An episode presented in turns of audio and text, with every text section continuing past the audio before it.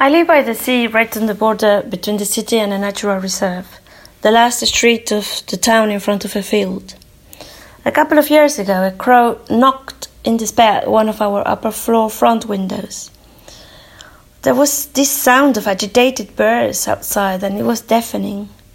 I opened the window to see what was going on and, and saw this ginger cat, the neighbor's cat, and he was pinning a huge, shiny black raven to the floor, one paw firmly standing on each extreme of the raven's wings, and he was about to give him a killer bite on the throat.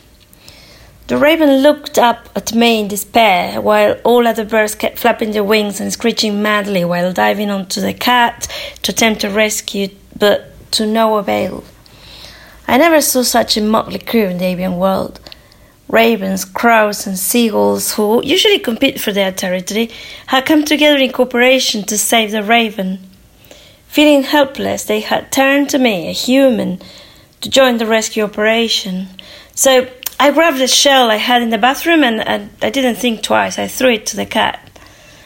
The cat got distracted for a split second, but this was enough for the crows and ravens to dive in and rescue the raven. Then this injured raven flew up in front of me and drew a perfect circle by the window before joining the rest of the birds and flying away into the field. I thought it was important to tell this little story because this is actually how the collaborations with the birds that led to my artwork at the Sao Paulo Biennial started.